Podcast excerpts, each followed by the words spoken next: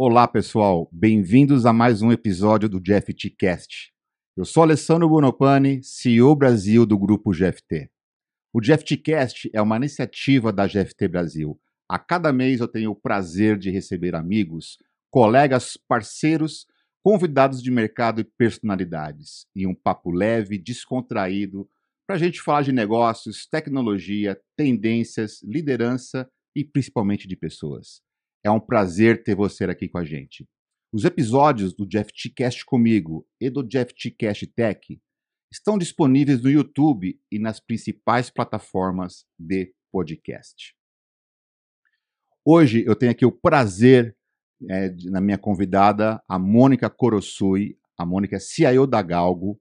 É, e hoje, nosso episódio é para falarmos sobre governança e longevidade empresarial. Mônica, é um prazer te receber aqui no nosso podcast. Obrigada, obrigada pelo convite. É, como você disse, meu nome é Mônica Corosoi, sou CIO da Galgo, é, cuido de toda a parte de tecnologia e operações das plataformas da Galgo. Tenho um pouco mais de 20 anos de experiência no mercado, para não entregar a idade. Sou casada, mãe do Marcelo e avó da Helena, com muito orgulho. Uau, seja bem-vinda. Obrigada, vamos lá. Vamos lá. Realmente é, o, é, um tema bem, bem em voga, bem em pauta nos dias de hoje. Ah, queria começar então, sem muitas delongas, Mônica. É, é eu sei que, que você possui uma forte atuação em governança e tecnologia, em TI, né? E por isso eu gostaria de saber de você, a governança, ela é a bússola da longevidade das empresas? Olha, Alessandro, eu sem pensar muito vou te responder que sim né? Até porque a governança é a que é a disciplina que rege, né, que ajuda a definir as diretrizes de uma companhia para que que ela tenha transparência, é, ética nos negócios, né? E isso tudo com uma série de outros itens é o que garante a longevidade de uma companhia, de um negócio, de uma estrutura é, e também um relacionamento com os nossos clientes e com todos os clientes, né? É engraçado quando a gente fala de governança, as pessoas acham que é uma maneira de a gente engessar as coisas. Na verdade, não, né? É organizar para que a gente consiga uh, escalar de uma maneira organizada, mais ou menos por aí, né? É, você sabe que a governança ela passou é, por um período que isso eu vou te falar um pouquinho da minha experiência lá em 2005, onde as pessoas achavam ainda que a governança eh, de TI ou a governança corporativa era o antigo OIM, né, Organização de Métodos, métodos é. exato, e que tudo era uma questão de documentação. E na verdade a documentação é uma base importante para qualquer é, eh, para qualquer negócio, né? Sem a gente gerar documentos, sem a gente gerar procedimentos, a gente ter controles efetivos, a gente não tem literalmente um norte, não, não consegue transformar isso em uma linha de produção. Mas eu acho que o principal, é, a principal visão né, da governança, seja ela corporativa ou de TI, é justamente você conseguir é, organizar e estabelecer claramente a comunicação e os limites de uma companhia. Grande desafio isso, né? Então, já pegando esse gancho, indo para a segunda pergunta, é como aplicar uma boa governança nas áreas, né? E, naturalmente, quais são os principais desafios é, para que isso aconteça? Olha, a governança ela permeia todas as áreas de uma companhia. E eu acho que independente, independente da área de atuação, seja ela tecnologia, seja ela RH, é, toda a parte financeira, mas acho que principalmente o maior desafio é a comunicação. Gente, eu acho que dentro de uma companhia, dentro de uma empresa, desafio é ter uma comunicação clara, fluida é, e, obviamente, pautada na documentação dessas diretrizes, né? Da, no, por onde vamos, para onde vamos. Né? E isso, como vamos. Como vamos. E isso é o que a governança faz: é estabelecer literalmente esses caminhos estas formas e conseguir o desafio é conseguir fazer as pessoas acompanharem o que, o que foi definido, o que está sendo definido, é, em tempo real e principalmente adaptação e flexibilidade. Né? Conseguir se ajustar a cada momento, porque os ventos não sopram sempre para um lado. E as pessoas ela também têm que acreditar. Principalmente, elas, o engajamento, o engajamento. é, o engajamento ele parte, Alessandro, do, do acreditar, da motivação. O que te motiva, né? A, moti a, a motivação ela está muito relacionada ao, ao que te move como ser humano, é uma questão muito pessoal. O engajamento é como você pega essa motivação do cara e consegue fazê-lo acreditar naquele projeto, naquele caminho, e juntos, né, com essas duas diretrizes, seguir e alcançar os objetivos que foram estabelecidos. Excelente, é, perfeito. E quando a gente fala de governança, naturalmente a gente tem que linkar ah, com o um novo modelo né, de, de realizar projetos, né, uma, uma, forma de uma governança da metodologia ágil. Né? A gente vê que nos últimos anos maioria das empresas, grandes partes das empresas, principalmente empresas que têm tecnologia envolvida, uh, apostando muito na agilidade, na maneira como se é, conduz e que se gerencia projetos. Uh, na sua visão, Mônica, como é que você vê a convivência, né? É, hoje, obviamente, as empresas estão mais maduras, as pessoas né, têm mais maturidade no conceito ágil. Como você vê na né, convivência entre governança né, e agilidade, né? Se no seu ponto de vista dá para conciliar, né, essas duas coisas. É, e quando a gente fala de ágil, comportamento ágil, dá para garantir a governança?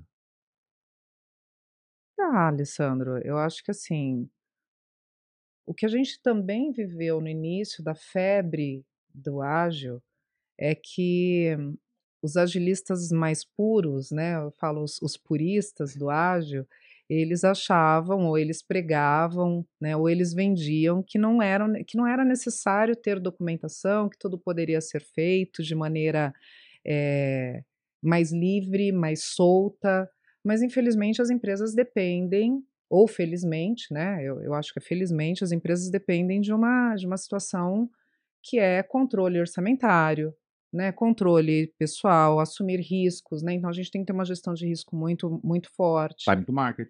Time to market, não perder oportunidade, né? Que, que é justamente o, o que garante aí o sucesso ou não sucesso dos projetos.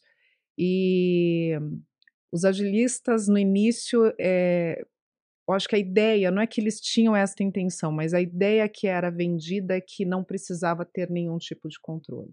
E à medida em que a coisa veio ganhando forma e veio evoluindo, ajudou com que as pessoas pudessem pegar o melhor dos dois mundos, né?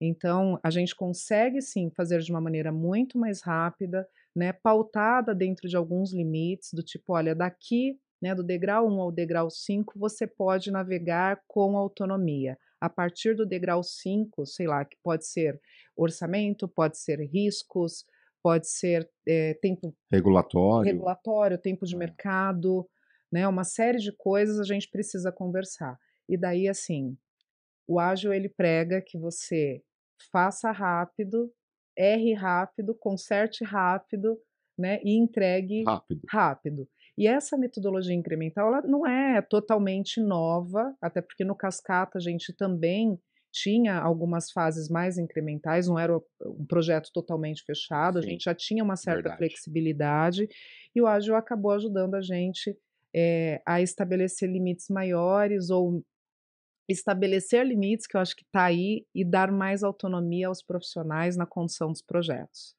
É, porque se a gente, pegando esse gancho seu e, e passando para a próxima pergunta, quando a gente fala né, de tanto da parte de governança como para as pessoas de agilidade, são, são de equipes, são projetos, na verdade, de equipes multidisciplinares. Sempre. Né? É, e aí, naturalmente, imagino eu que tem esta, acho que porque você comentou no início, né? Tem que existir o engajamento e o conhecimento e a crença, basicamente, que dá sim para você fazer a, a, seguindo projetos com equipes multidisciplinares com metodologia ágil, naturalmente seguindo uma governança corporativa para que sim né, com essas duas pontas fechadas, além de entregar com agilidade dentro do compliance, dentro da governança, dentro dessa estrutura. É mais ou menos por aí que você entende? Acho que é totalmente por aí. É um pouco de, de é pegar o melhor dos dois mundos mesmo. Fazer mais rápido, mas dentro de diretrizes estabelecidas. É, se permitir errar, eu acho que isso veio. É, agilidade traz isso muito forte, porque como a gente não vai descobrir o erro depois de um longo período de projeto, isso ajuda a corrigir o erro, identificar o erro e, e evoluir dentro de um projeto com os ajustes necessários. Agilidade trouxe para o mercado mais conservador uma visão de flexibilidade que nós não tínhamos antes é, e de entregas menores, que a gente gostava, né? E eu falo a gente porque eu trabalho é, uma vida inteira no modelo cascata. Sem dúvida. E, e, e essa transformação para o ágil também me ajudou a entender que é possível ter entregas bem menores e graduais, não querendo entregar, tipo, já a Ferrari, uma Mercedes pronta, né? não, é bem por aí. Eu também lembro que quando eu, quando eu conheci a, agilidade, o método ágil, né, os kanbans da vida, a forma como eu olhava aquilo, eu sempre fui waterfall, naturalmente, né, formação em tecnologia baseada realmente em, em entregar o sistema pronto. Projeto né, fechado. Fechado, programa pronto, com todas as telas, todas as navegações. E, obviamente, uh, ao longo dos anos, eu fui convencido na prática, né, na, né, na teoria e na prática, que realmente você consegue entregar uh, o mesmo produto só que você, em vez de entregar totalmente ao final né, de, de um período, você consegue dar, dar, escalabilidade entregando parcialmente, né? E a gente vê, é, acho que o mais clássico todo mundo comenta, né? Spotify, ficou claro, né? Como é que eles conseguiram aí fazer squares e entregar incrementalmente. Então... E, e eu acho que o legal da agilidade, que é inclusive eu acho que é o meu maior e minha maior motivação em assumir agilidade, uma vez que eu venho de um mercado altamente conservador, é que ele me permite mudar o rumo de um projeto durante o voo. Né? De repente eu posso, eu, eu tenho um, um, roadmap já estabelecido, é, eu consigo ir lá e falar assim, olha, tem um, uma oportunidade aqui de colocar um serviço que não estava previsto no roadmap e a gente consegue dar fazer essa guinada em tempo de voo e reorganizar as prioridades. E isso antes a gente não tinha possibilidade. Não, dependendo da fase do projeto, de repente até vai ter uma alteração mínima no custo do projeto. Sem dúvida. Porque você, né, e dependendo do como você faz, porque antigamente é, não, então espera entregar para depois a gente fazer Exato. Né, o famoso Exato. Né, change requests né, ao final. Hoje não, hoje você, você consegue realmente. Uh, até porque o mercado é muito dinâmico hoje. Né? Alguma coisa que está no seu pipeline para você desenhar um produto, de repente você vê que o mercado ele mudou um pouquinho em seis meses, não faz sentido você pegar um produto que o mercado já está comprando com algumas diferenças e você não atuar, como você explicou, né? Pô, dá para colocar aqui, de repente, ou inserir. É, repriorizar, né? Repriorizar, né? Fantástico. Falando sobre o mercado, então, falando sobre né, agilidade e, e, a gente está vivendo aí a, a, famosa transformação digital né, nas empresas. A gente fala também sobre inovação. Esse é um tema que eu gosto bastante de colocar nesse podcast aqui, né, para todos os meus convidados. Eu sempre, eu sempre ponho essa, essa pauta inovação. Eu acho que inovação não é somente tecnologia, inovação ela é muito mais abrangente, né? E para você, Mônica, o que é inovação? É, como é que você encaixa isso no contexto da Galgo lá, no seu dia a dia, nessa transformação digital, nessa governança, nessa agilidade? Olha, eu não sou muito romântica em relação aos termos que a, a tecnologia adora, né? É, você, a gente que está no mercado acompanha aí indústria 5.0, Web 2.0, né? E assim, e inovação não deixou de ser uma uma palavra que está sendo muito usada para uma coisa que a gente fez, eu acho que a vida inteira, que é encontrar formas diferentes é, de fazer um, uma coisa que já é feita, ter o seu próprio diferencial, né? E daí tem toda a questão da disrupção também, que é outra palavra bastante romanceada né, no, no, no mercado de, de, de tecnologia, que é você fazer algo completamente diferente, é, transformador, é, que pode até mudar uma economia, né? Uma economia já estabelecida no mercado. Então, é, eu sempre entro um pouco nessa polêmica entre inovação e disrupção, porque tem gente que fala para mim assim: o Airbnb foi uma uma disrupção. Se você parar para pensar, é, na prática, ela foi uma, uma disrupção porque ela criou um nicho novo para um mesmo mercado. Exatamente. Que é de hospedagem. Isso. Na, na verdade, o que, que fez o Airbnb? Na palavra disrupção. Eu não preciso mais ir em sites da pró do próprio hotel. Eu consigo ir de forma sem nenhum intermediário, intermediário através do meu aplicativo pagando um preço menor e tendo a opção de escolhas melhores. É, mas daí também eu acho que essa, essa questão, eu, eu não queria entrar muito no qualitativo, porque é, essa não foi uma preocupação inicial deles, inicial deles. Que aconteceu depois, por coincidência. É, as coisas elas vão evoluindo, naturalmente, né? Eu acho que o, o intuito ali era. Disruptou, então, a interação entre a, a, a empresa de hotelaria com a pessoa física. Exato, e dar oportunidades para quem tinha espaço e gostaria de ceder um pedaço de casa ou uma casa inteira né, para o mercado. Hoje, é, quando eu olho assim, eu falo assim, ok, ela já está tão inserida na nossa vida, ela mudou de fato, foi disruptiva. Virou bal. Exato. Mas assim, ela já está inserida no nosso dia a dia. É, o Uber é a mesma coisa. Mesmo o conceito. é o conceito de você sair da mão né, do, do, do, de um nicho de mercado que eram os táxis, que eram inclusive operativas. operativas, tudo regulado pela prefeitura, tinha todo um processo caríssimo de você conseguir uma licença com a prefeitura e hoje uma pessoa pega o seu próprio carro e vai ao mercado.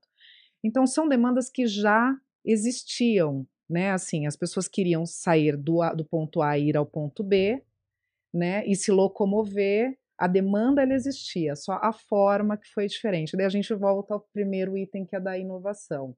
Porque quando algumas pessoas citam que a inovação é fazer de uma forma diferente e a disrupção seria criar algo totalmente novo, eu me pergunto se de fato, de fato, é uma isso é disruptivo. Seria, seria um mix assim, podemos entrar num acordo é, que seria um mix entre disrupção e inovação, porque você disruptou um pedaço de um, de um market através de uma inovação da plataforma tecnológica. Sim, posso te dar um outro exemplo que eu, que eu, acho que ajuda bastante a esclarecer esse meu ponto? É, quando a gente fala do Uber e do táxi e de uma casa, né, pelo Airbnb e de um hotel, a gente está falando de coisas muito semelhantes, né? Uma casa tem um teto, um hotel tem um teto, oferece uma cama, etc. e tal. É, o barco, como aluguel de hospedagem, ele tem um teto, mas ele está na água. Ele muda um pouquinho o cenário. Então, os charters que estão por aí, eu acho que ele sim poderia ser. Helicóptero também. Helicóptero também. É. Avião, gente, tem gente que tem avi... o esqueleto de um avião e coloca para alugar né, para você dormir dentro de um avião como se ele fosse uma casa. Eu acho que isso muda um pouquinho, daí por este caminho eu vou concordar. E a mesma coisa o outro exemplo, é, que por certo eu já usei muito, que são os patinetes. Eu acho que patinete como meio de transporte para te levar de A a B, ele foi, porque ele sai do, da seara do lazer, do lazer e ele vai como meio, meio de, de locomoção. Exato. É. Eu acho que ele sim foi disruptivo. Ó, uma perguntinha aqui que tem a ver. É polêmica. Não, né? mas tem uma perguntinha que tem a ver com o patinete. Né? Você viu que a patinete no Brasil, infelizmente, não deu certo por inúmeras razões. E no mundo, tá? É. Eles estão recolhendo em vários outros lugares. Vamos falar de um tema é quietíssimo, que não está nem na nossa pauta, mas eu gostei desse assunto. Tuk-tuks. Ai, meu Deus. Ah. Você viu que há uma semana atrás uma empresa né, começou a disponibilizar alguns tuk-tuks na, em São Paulo Aham. e já deu polêmica, já né, a prefeitura já, opa, não é bem assim, já cortou. Ou seja, o tuk-tuk é disruptivo para o Brasil. Mas você concorda que ele é um meio de transporte? Sim. Porque por baixo de um tuk-tuk. Tem alguém que levando ele- você. Não, e ele tem uma moto ali embaixo do tuk-tuk. Ou ele tem Seria uma as carru- adaptação as de um automóvel. as carruagens do século XXI. Exato. As carruagens tem o chofer e as carruagens do século XXI. Mas pode, pode ser inovação. Pode, não. Exatamente. Que inovação, sem dúvida Capturei nenhuma. o, o, o- Agora ficou claro que. É a minha visão. não, de- mas o que, de é que realmente que é, é- inovação é este. Assim, eu gosto muito de debater esses assuntos para poder pegar pontos de vista e visões diferentes, porque não existe o que é disruptivo para uns, para outros pode ser diferente, etc e tal. Mas agora eu entendi bem no seu ponto sobre e faz sentido, né? Sobre disrupção e sobre e sobre inovação. Ficou bem claro. E, e com base nisso, e trazendo um pouco da história, né, na Galgo, você perguntou como é que a gente, como é que eu coloco isso no nosso dia a dia. É, a Galgo, ela é uma empresa que nasceu de uma necessidade é, de padronização do mercado, tá? É, não vou contar toda a história da Galgo, mas o que, o que traz, assim, acho que de ponto importante é que a gente trouxe de maneira inovativa para esse mercado como forma única, né, ou podendo ser uma das formas, talvez a melhor das formas de troca de informações, porque essas informações que passam hoje pela plataforma do sistema Galgo são informações que o mercado já trocava de várias outras formas, tá? Fax. Pois é, talvez alguém não Fax. lembre, mas fax existiu. Muitas pessoas da nossa Não audiência que vão é agora fax. no dicionário Aurélio. Também não vão, né? Porque Não, é bom no Google, né? O que é um exato. É, porque dicionário Aurélio é Ex- só para quem conheceu. Exatamente. Mas enfim. E trocavam por fax, por telefone, né? O e-mail, desde 2000 para cá as pessoas utilizam o e-mail. As informações elas transitavam, né? Elas corriam entre o mercado. E o que, que a Galgo fez? A Galgo falou assim: bem, a informação transita no mercado, ela transita de formas variadas, né? Porque quando eu mando um e-mail, eu mando num determinado padrão, quando eu mando por fax, eu mando num outro padrão, quando eu mando, ligo, né? Que eu vou falar com alguém, que também é uma novidade nos dias de hoje, as pessoas só trocam mensagem, ninguém mais liga para ninguém, mas antigamente só havia telefone para falar, e quando ligava, a informação também chegava de uma forma completamente distinta. Isso trazia um erro operacional, né, um risco operacional bastante considerável. Então, o que, que, o que, que, a- a- o que, que nós fizemos de novo? Né, que você pode, a gente pode entrar na discussão de inovação e disrupção. Eu ia fazer a pergunta no final. Eu imaginei, eu imaginei. O que nós fizemos de novo foi justamente tentar criar um padrão, né, um formato em que atendesse a maior, pelo menos a maior parte do mercado, porque nunca dá para atender 100%, é, aonde essas informações vinham sempre inteiras, né, tempestivamente, num mesmo canal. A informação ficava disponível para o provedor, é, o provedor disponibilizava a informação para o consumidor ou os consumidores, porque nunca é um para um, é um para N, é, de uma maneira padronizada e tempestivamente. Então, assim, isso acho que foi o, o grande sucesso né, de- dessa mudança para o Galgo, e até pouco tempo atrás é, a gente nem tinha concorrentes no mercado. Né? Hoje ainda exi- existe, mas o que eu quero dizer com isso é alguém começou. E eu acho que essa é a sacada, talvez o, a pequena diferença entre inovação e disrupção é Sim, que alguém é. precisa começar. Alguém precisa começar. E eu acho que a esse alguém é o disrupção. É o disruptor. É, Exato. é. Não, sensacional.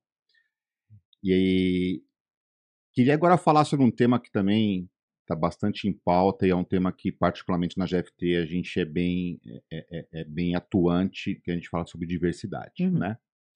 E quando a gente fala de diversidade, acho que pô, você é uma executiva né, em tecnologia, mulher, e eu queria pegar a sua opinião, né? Ou seja, a, a, o quão distante ainda as mulheres é, é, estão de assumir o protagonismo é, de pé de igualdade hoje com os homens. Quando a gente fala de tecnologia, a engenharia, assim, é, teóricos sempre foram rotulados da época da faculdade, na nossa época de faculdade, quando a gente começou, que eram é, de era empregos de homens, né? Assim, quem fazia psicologia, quem fazia é, Eram mulheres. Era enfermaria, enfermaria enfermagem, é, perdão. Né, né, a psicologia era mulher, então assim também tinha, era, tinha esses rótulos, né? Então nada melhor do que ouvir de você uma mulher, né, executiva em tecnologia. É, queria um pouquinho que você contasse para gente, né, essa, é, o, o, quão isso é importante, né, é, nos dias de hoje e como é que você se sente e, e imagino puder compartilhar um pouco com a gente se você já sofreu preconceito ao longo dessa jornada, se você se sentiu desrespeitada por ser mulher, queria que você compartilhasse, que é muito importante nos dias de hoje a gente, a gente ouvir da boca das mulheres, porque não adianta eu falar aqui sobre um tema que eu não estou assistindo na pele. Né? Eu acho que é, por isso é muito importante a gente dar voz, dar espaço de um tema bem relevante e para ouvir de você. Olha, Alessandro, é, acho que o primeiro ponto que esse esse tema ele é de muita relevância, eu me sinto bastante confortável em falar sobre ele, mas não sem agradecer mulheres de gerações anteriores à minha que bravamente enfrentaram, encararam dificuldades no mercado para abrir esse espaço que hoje eu tenho uma cadeira para sentar, né? Então foram elas as as pessoas responsáveis pela minha trajetória até aqui, e eu espero ser essa pessoa também no futuro, né, para as novas gerações. Falando um pouquinho da minha trajetória, é, eu venho de uma geração que não, é, que cresceu dentro de um cenário estrutural, como você citou, que tem algumas profissões que são para homens, outras para mulheres, e eu nunca fui muito de questionar por que é para homem, por que é para mulher que eu sempre segui, tá? Sinto muito honesta contigo. Até o dia que eu tomei a decisão que eu queria ser engenheira. É, eu lembro quando eu falei para meu marido, já era casada, eu falei assim, ele se formou antes de mim, eu casei muito jovem, enfim, e ele falou assim, mas engenharia, Mônica, né? Porque ele da mesma geração que a minha faz a, exatamente a mesma pergunta, que inclusive todo mundo me fez. Eu falei assim: ah, eu gostaria de ser engenheira, não sei a razão, é, não tenho é, um, base, uma boa base matemática, mas eu acho que eu quero me propor este desafio. Ele topou comigo e eu fui fazer engenharia. Primeiro ano de engenharia, 103 pessoas na sala, 103 alunos, três mulheres. Daí eu, eu ia chutar três mesmo. Três mulheres. 103, três mulheres. Primeiro ano é sempre assim, a sala sempre é cheia. Sim. Daí quando Aí chega vai, no último vai ano. Vai derretendo. Vai derretendo, sala. exato. É. E numa das aulas eu tinha um professor muito querido, um professor japonês, é, Watanabe, o nome dele, e ele falou um dia para mim assim: eu estava com muita dificuldade, mas muita dificuldade com uma matéria, com a calculadora não da falar HP. que era cálculo diferencial integral, porque essa matéria realmente foi meu karma na faculdade também. Olha, é, eu não me recordo agora qual era. Engenharia tem até o 4, né? O cálculo diferencial 1, 2, 3 e 4. Lá em ciência de computação. Mas só para te lembrar, eu estava no primeiro ano. Tá? Ah, então não tinha cálculo ainda. Ou tinha cálculo 1, provavelmente. Não, tinha, tinha é. cálculo 1, é. E eu lá com, a, com aquela bendita HP 48G, 48G, 48G, bababá, bababá, apanhava da HP, eu apanhava da disciplina, e eu não tinha nenhum apoio naquele ambiente altamente masculino, porque eu era uma mulher casada, é, que estava indo para a faculdade, já? já tinha filho, que estava indo para a faculdade mais velha, eu estudava com jovens é, adolescentes, né? É, assim, a, a, mentalidade era, a maturidade era completamente é. diferente. Então eu me sentia bastante isolada. E de onde ele chegou para mim e falou assim: Mônica, eu queria dizer para você uma coisa que eu ouço muito, é, mas não é para te desmotivar, é só para te desafiar. Ele falou: Tem uma máxima na engenharia que diz que ou você é bonita ou você é engenheira enquanto mulher. Para você ver o nível do preconceito que tinha naquela época, né? Daí eu olhei para a cara dele, ele era muito querido, ele nunca me desrespeitou, nunca tive esse tipo de problema, tá? Daí eu falei para ele assim: eu não sei se eu entendi, Watanabe. Você está falando para mim que eu sou bonita, por isso que eu não entendo matemática, ou estou com dificuldade, ou você está falando para mim que ser mulher é, não é um. É, da fit com. Exato, com a engenharia. Com a engenharia. Mas assim, isso sem pensar no, no, nos nossos temas claro. de hoje, tá? Daí é ele porque pegou... você falava esses temas de hoje naquela época. É, não, não, não. E ele pegou e falou assim: não, não, eu só estou te falando isso porque você vai encontrar essa dificuldade hoje aqui na minha matéria, e à medida em que você for evoluindo no curso de engenharia, você vai encontrar dificuldades maiores ainda. E eu voltei para casa, fiquei pensando sobre isso, eu chorei bastante. E meu marido falou: Mônica, olha, será que não é a hora, né? Assim, será que não é bom você desistir? Eu falei: não. Fui lá, me, me, me matriculei num curso de matemática. Um curso, existe um curso para você, existia na época, para você operar a 48G. Fiz um curso de sábado e domingo e consegui concluir meu primeiro ano de engenharia.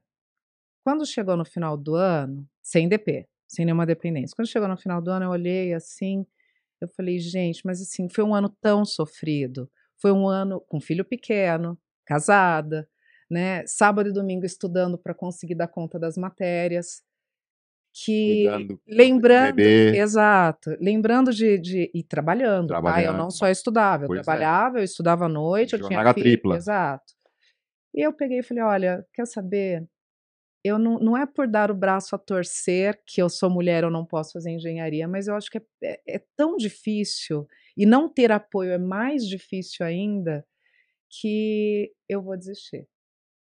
Daí conversei com meu marido, é, meu marido apoiou a decisão, daí eu já estava bastante cansada, assim, e eu já sempre trabalhei com tecnologia, desde os 17 anos eu trabalho na área de tecnologia. Eu fiz curso técnico. Eu também fiz. E daí... tinha colegial técnico. Né? Exato. E daí eu já fui para o mercado e, e, eu já trabalhava com tecnologia. Então eu falei assim, eu vou concluir essa. Já tinha feito pago um, um ano de de faculdade, né, um ano de engenharia. Para as matérias. Né? Exato, e vou fazer um, um curso de tecnologia, que são só mais três anos, daí eu concluo, com quatro anos eu concluo a faculdade, não me formo tão mais velha assim e sigo trabalhando. O que, que eu observei com isso? Eu acho que qual que é meu recado hoje é, em relação a, a mulheres em todos os cenários, principalmente na, na vida acadêmica. É, hoje se tem muito mais apoio, Hoje existem redes de apoio para as mulheres, sejam nas universidades, sejam dentro das no mundo corporativo, né? Não vou dizer dentro das empresas, mas no mundo corporativo. Busquem ajuda e não desistam. Eu desisti da engenharia. Eu desisti, eu sofri bastante, mas eu acho que eu desisti muito mais porque eu não tinha tido uma boa base matemática em tempo de colégio e a dificuldade foi muito maior para o momento de vida que eu tinha. Não por ser mulher, é, mas eu ouvi esse tipo de, de piadinha, né? E a detalhe, eu terminei o primeiro ano. A turma terminou com 92 alunos, só tinha eu de mulher.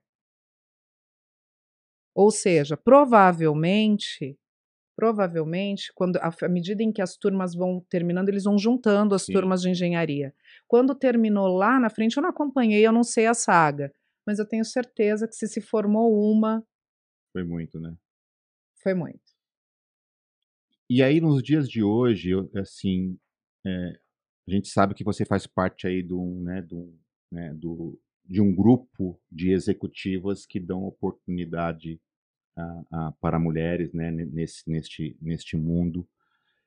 Conta um pouquinho para a gente né, sobre esse, esse, esse, esse, projeto, né, posso chamar de projeto, esse programa. Conta um pouquinho para a gente, até para quem tá, está nos assistindo, é, de repente poder fazer parte dessa mentoria. Conta um pouquinho sobre isso, eu achei muito interessante. Eu vou fazer um gancho com a pergunta anterior e deu nessa. Eu acho que tem uma situação é, Alessandro, que é a seguinte: eu trabalhei em tecnologia minha vida toda, que não deixa de ser um ambiente altamente masculino, né? 90% é, para mais naquela época. Exato. E assim, eu estou há 15 anos no mercado financeiro na área de tecnologia. E dados de 2020 são os dados mais atualizados que eu tenho, da CVM, diz que 35% das mulheres que trabalham no mercado, é, dos, das, dos, profissionais que trabalham no mercado financeiro, 35% são mulheres. Tá? Esses dados estão no site são da CVM da, da, 2020. 2020. São dados, dados de 2020. Eu não tá. sei se eles refizeram esta pesquisa. É. Tá? A observação mais importante aí é que desses 35%, a grande maioria, e eu não me recordo agora o número, as mulheres não estão em cargos de liderança, elas estão em cargos operacionais, que inclusive é a minha origem, sempre foi, eu sempre vim de operação, inclusive eu gosto, eu amo a operação, isso não é nenhum demérito, tá? Mas eu acho que tem os cargos de liderança na operação que podem também ser ocupados por mulheres. Daí a gente cai na história do, do, do grupo de mulheres, né, que você citou. Sim. É, o nome desse grupo é MCIO, que, que na verdade a origem é Mulheres CIOs, de Chief Information Officer. Esse grupo vem de mulheres assim é, maravilhosas, é, de diversas gerações, que formaram uma rede de apoio justamente para alimentar esta pauta que agora ela está em evidência, mas elas vêm trabalhando nesse tema já há algum tempo. Era um grupo mesmo de amigas, tá? de, de, de, de, de colegas, que virou uma associação em 2021. Em 2021 virou uma associação, tá? Tem CNPJ, a gente paga Legal. uma taxa associativa que é revertida para todo este trabalho da rede de apoio. Perfeito. É, é, um, assim, é um grupo sensacional que trabalha, né? Eles têm frente, nós temos, eu posso falar, eu não, não, não sou voluntária no grupo, eu acompanho tudo que está acontecendo lá. É, as meninas fazem um trabalho, principalmente quem pode ser voluntária, faz um trabalho brilhante. E, mas eu vou te contar, é uma rede de apoio assim é, incomensurável. As, elas me ajudam, nós nos ajudamos, nós nos é, respeitamos, e é super comum a gente ver a, a, a transição acontecer dentro do mesmo grupo, tá? As mulheres saem hoje de uma empresa é, e entram na posição de uma outra mulher, às vezes, que estava naquela empresa, e esta que saiu ou está é, em processo de recolocação, com todo o apoio do grupo e com muito respeito do grupo, ou já em uma outra posição que às vezes era ocupado por um outro, por um homem ou por uma outra mulher que não estava ali dentro do grupo. Mas estamos sempre juntas, nos respeitamos e, e entendemos que esse é um movimento natural, não é competição feminina, é um movimento natural de mercado. Tá? É, eu acho que esse, é, esse é, uma, é, um tema bem importante, que às vezes as pessoas é, confundem de a gente conseguir dar uma igualdade de competição, entre aspas, né? Quando eu vejo grupos de mulheres como esse que você participa, outros grupos, ou mesmo na GFT, é, é, nós não queremos privilegiar nenhum tipo de pessoa. Não. Eu acho que essa, essa na palavra, acho que nem isso que as mulheres buscam. Não. Elas não querem privilégio. Você me corrija se eu estiver errado. Não é isso mesmo. É, o que elas querem é pé de igualdade para mostrar a sua competência E que sim, ela pode ser mãe, ela pode ser esposa e sim, ela pode ser executiva. Eu acho que, é, em, resumidamente, acho que é, essa é a grande questão, do, e por isso que é importante ter esses grupos que vão estar tá ajudando e balizando cada vez mais a que não precise ter um grupo para poder ajudar, e sim o mercado naturalmente já se autoajuda, não é isso? Exatamente. Acho que o primeiro ponto, assim, né, complementando, são duas coisas que nós mais buscamos, né? É, equidade, que é dar o mesmo ponto de partida para homens e mulheres, Importante. né? É, e principalmente incutir nas, na nossa própria geração e nas próximas gerações que estão vindo, né, que estão caminhando, que mulher pode ser o que ela quiser. Isso parece um chavão, é, né, parece uma coisa assim, todo mundo fala, Mas assim, a mulher ela pode, gente, ela pode ser o que ela quiser. Ela pode sim ser engenheira, ela pode sim ser feia, ela pode sim ser bonita. futebol. E tá tudo bem, a gente tá É. bem com o nosso, a gente tem que estar bem com o nosso corpo, com o nosso, com a nossa cor de pele, com o nosso cabelo. Aí, se não tá bem, muda, desde que nos sintamos bem Perfeito. tá? Então acho que esse eu acho que é o recado hum, geral. E voltando no grupo das CIOs, eh, do MCIO, eh, lá a gente tem um trabalho muito bacana eh, que é da formação, que eu acho que é o que mais pega nas companhias, tá, Alessandro? Eh, por que, que não tem eh, mulheres em cargos de Essa liderança? é uma pergunta que eu já queria emendar para você responder. Qual é a grande dificuldade, né? O que, que mais pega para que as mulheres realmente tenham oportunidade de estar envolvidas no cargo de liderança? É, é, é, quais são as- os grandes pontos? Essa é uma, uma dúvida que eu tenho até como executivo de uma, de uma empresa que realmente eu apoio bastante a, a, a, equidade é, dentro da companhia, mas é, não é algo simples, é algo que, que realmente a gente tem que estudar bastante, verificar comportamental do mercado, das pessoas, enfim. Mas no seu ponto de vista, assim, qual- o que, que vocês realmente é, é, têm como já um benchmark das grandes dificuldades que essas mulheres têm de alcançar esses postos? Formação. Formação. Fo- Eu acho que todo o problema está aí. E não é a formação universitária, é formar para ser líder, é empoderar mu- mulheres, é ensinar mulheres que elas eh, podem errar, que errar erra homem e erra mulher. E Hum. que eh, o grande diferencial é a, a nossa postura diante da, da, da situação, mas o empoderamento é que nos permite ver isso, tá? Eh, você vê muito, muito comumente mulheres inseguras nas posições em que atuam, inclusive a coisa que a gente foi aprendendo ao longo do caminho é a tal da síndrome de impostora. É você não achar que você merece aquele lugar. É você não achar que você é capaz de fazer. Daí chega um coleguinha. se sentir inferior porque você está numa sala de reunião e você é uma única mulher lá e de repente só o fato, e aí impre- impressão minha, né? Só o fato de você estar numa sala com seis homens e Você é um bicho mulher, estranho. você já naturalmente imagina que já retrai. Totalmente. Totalmente. É completamente diferente você chegar num ambiente onde tem homens e mulheres e você chegar num ambiente, seja ele o qual for, universitário, corporativo, até vida familiar. E você chegar num ambiente onde você tem um certo equilíbrio de gênero. Porque daí você se sente segura, você se sente acolhida, você sente que você tem voz e que você pode falar, porque outras pessoas também, como você, vão te dar ouvido. Acho que um grande ponto eh, que a gente pode eh, trabalhar dentro das empresas é justamente ajudar na formação. Eu sempre falo, assim, não é clichê, tá, gente? É uma coisa que eu acredito muito e, e quem já trabalhou comigo sabe disso. eh, e eu tive o privilégio de ter bons chefes. E- Pessoa, lideranças que te inspiraram. lideranças que me inspiraram e assim, eu tive uma única líder mulher. Vilela, beijo. Eh, no mais sempre foram homens, tá? E eu tenho atualmente um chefe que apostou muito em mim, né? Um, um líder, um, um amigo, um colega que apostou muito em mim.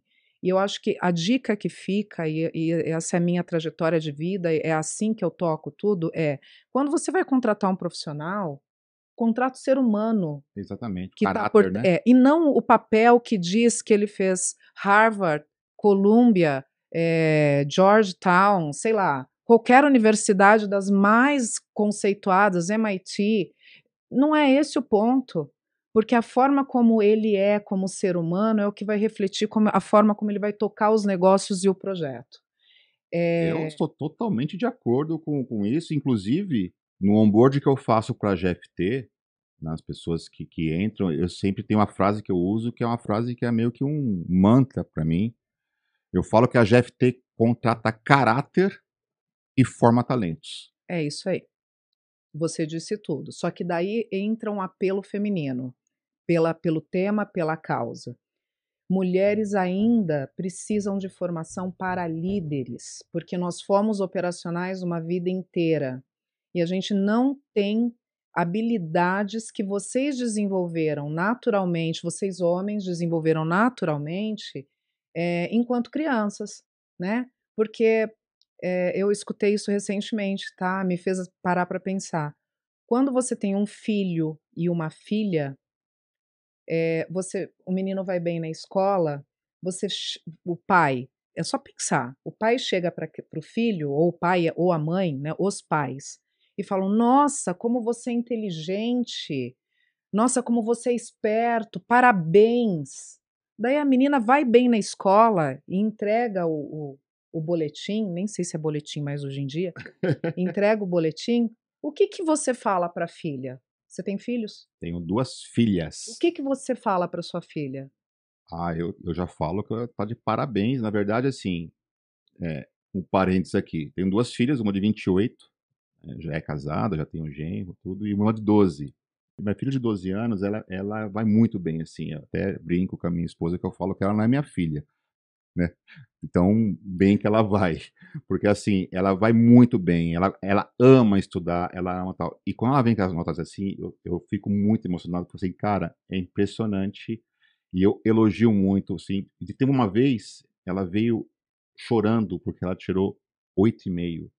Deus, que dó. Não, mas aí é uma preocupação, e aí e isso me deixou preocupado, porque é, também não pode ser tão bitolado ou achando que uma nota 8,5 é ruim, e aí como eu acho que isso bem muita coisa em excesso é prejudicial, por mais que a pessoa seja estudiosa.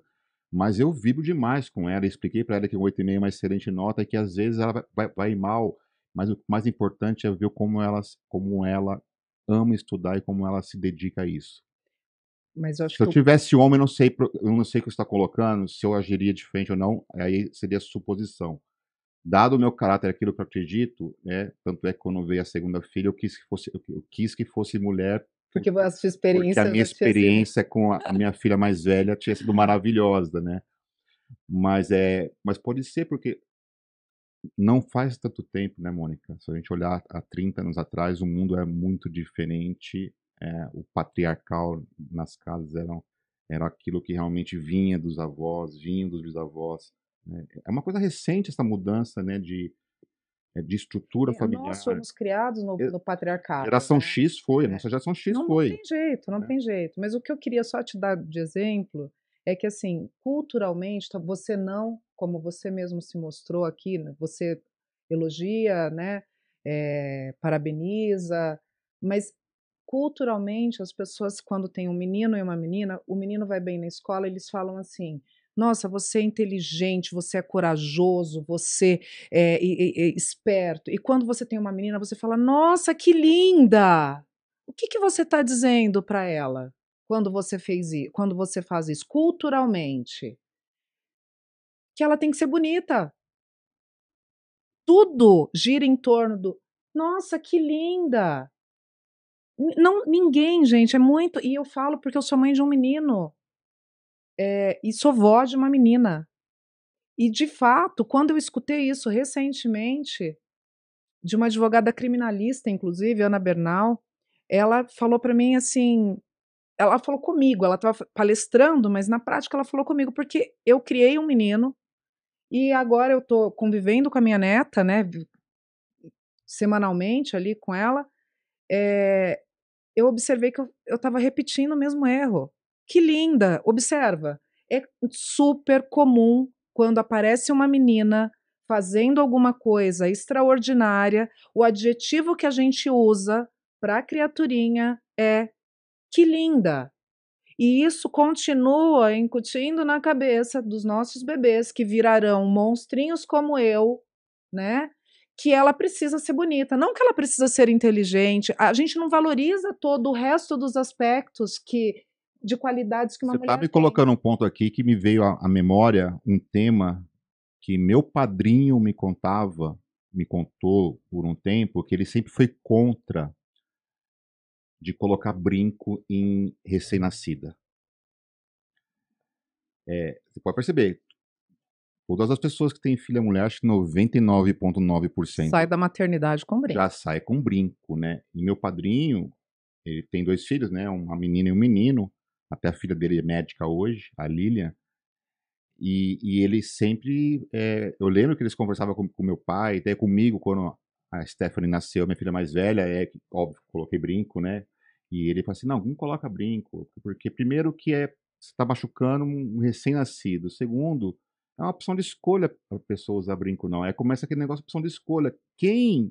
Ela não escolheu usar brinco. Homem escolhe, né? Exato. Mulher nasce com É, brinco, então, né? é, Não, não, me veio agora na cabeça. Esse exemplo é ótimo, eu também não tinha pensado nisso. Veio agora na cabeça exa- exatamente o que você está colocando, né? Os estereotipos que a sociedade como um todo vai colocando e que isso vai, Vai moldando vai o moldando caráter, e- a e vai segurança. acarretando hoje nesta desigualdade que infelizmente É a gente está vivendo. Pô, É faz isso. todo sentido no mundo, então assim, é, coisas que me veio agora à memória. Meu padrinho falando comigo, eu tinha meus 20 anos quando eu fui pai.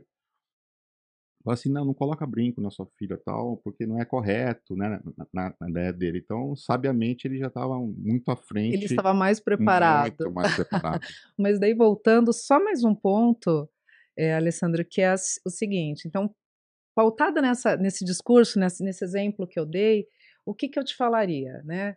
Que você disse que dentro da GFT, e também você traz isso contigo, que é nós contratamos caráter e não contratamos e formamos- e formamos talentos. talentos. Isso. É, pense exatamente assim quando você for contratar uma posição de liderança. Nós contratamos caráter e formamos líderes. Líderes. Porque quando se tratam de mulheres, nós não fomos, pelo menos a no- minha geração, nós não fomos, na sua grande maioria, formados para ser líderes. Bem pelo contrário, nós somos sempre tolhidos em diversas situações. Eu vou dar um exemplo porque assim, eu sou uma mulher muito brava, naturalmente brava. Você sabe, que- você sabe que as lideranças femininas geralmente são bravas? Ou é Então, impressão minha? Mas eu acho que não, Não. porque braveza é uma coisa nata do ser humano, não é do homem ou da mulher. Gente, a minha neta, Cotó, pequenininha, é brava. É brava. E eu entendo ela super. Eu, a- assim, a- ela acorda de manhã, ela não quer conversar, ela não acorda sorrindo. Eu acho, eu acho que a palavra brava não, acho que não se encaixa. Eu acho que seria realmente personalidade. É isso. Poderíamos trocar por essa palavra? É isso. Pode. Personalidade. Né? E eu acho que isso é importante, porque quando a mulher é brava, ela é chiliquenta, né? Quando a mulher eh, fala mais alto, ela ela tá gritando. O homem não, ele está se impondo, Se posicionando. se posicionando. Então, acho que eh, são essas, essas questões, se a gente de fato quer ter um mundo de, de equidade, a gente tem que parar para pensar. E me orgulho muito de dizer, a gente compartilha nas nossas redes sociais da Galgo, é, meu chefe é uma pessoa muito importante, né, Aloísio, muito importante na minha formação como líder, na autonomia que ele me deu, nas apostas que ele fez, nos exemplos que ele me dá diariamente é, como líder. E ele talvez seja o líder homem que eu conheço que mais contrata mulheres. A, a Galgo, a Galgo tem 77% do quadro de profissionais são mulheres. Quantos por cento? 77%, se eu não me Uau. engano. E a Parabéns. gente, e não é Parabéns porque, Galgo, mas hein? não é escolha, tá? A gente não fala assim, ah, é, é mulher, tá contratada. Não. A gente faz todo um processo seletivo e o que melhor se saiu do processo, independente do gênero, é o Meus contratado. parabéns. Poxa, que eu não sabia desse, de- desse percentual, É né? Legal, muito bom. É, Poxa, antes de encerrar aqui, eu queria fazer a última pergunta. Acho que esse tema, né? Acho que aqui vai umas duas horas aí fácil. Mas vamos seguir aqui, senão a gente vai, vai ficar aqui mais um tempo e a gente tem aí um compromisso com o nosso, é, com o nosso público aí, fazer um, realmente um podcast aí Mais ma- enxuto. mais enxuto. Mas, obviamente, agora queria, a última pergunta, Mônica, essa parceria, né, a GFT e a Galgo, né, assim, a gente, a gente tem uma parceria muito interessante, né, a gente fez um projeto aí, né, de, de, de, um, de um sistema de troca de informações, que foi que você comentou, que ele foi disruptivo, é. E conta um pouquinho pra gente, né, como é que foi essa parceria, né, como é que foi esse projeto, se, dá um pouquinho, conta um pouquinho pra gente na, na visão de vocês como nossos clientes, o que, que vocês é, acharam da GFT nesse, nesse projeto e, obviamente, nessa longa parceria que nós temos já. Alessandra, assim, a, a, nossa parceria foi uma grata, um grato, um grato presente. É, e não estou puxando saco porque estou aqui do seu lado, não, mas esse é um assunto com quem, é, do qual eu falo bastante, com quem quer que seja, tá? É, vocês chegaram no momento da Galgo que a gente estava precisando criar novos produtos, né? Querendo criar novos produtos. E a gente vinha do modelo completamente bem. Primeiro que o nosso mercado é conservador e a gente vinha do modelo waterfall com algumas cicatrizes, né, com algumas dores. E chegou a GFT falando de agilidade, falando de concorrendo com outros parceiros, né, com outros fornecedores que nos conheciam muito bem, porque já prestavam serviço ou porque já tinham outras passagens por nós. E a GFT era, o, acho que talvez o, o fornecedor novo em vários sentidos ali, né, na, naquele momento de, de, de RFP. E vocês trouxeram para gente, assim, sabe quando junta fome com a vontade de comer? A gente estava tentando buscar alguma coisa que fosse diferente, que nos colocasse de fato é, em pé de igualdade com o mercado para falar de inovação, de agilidade, é, mas a gente não achava um parceiro que de fato conseguia nos empurrar nesse sentido. E a GFT se apresentou exatamente assim. Veio trazendo agilidade, veio é, através é, do, do, Paulo, do profissional de vocês, que é um agilista incrível. É, Paulo Papa. É, o Paulo foi, um, foi um divisor de águas assim para gente, porque ele teve muita habilidade de entender que nós respondemos para um mercado conservador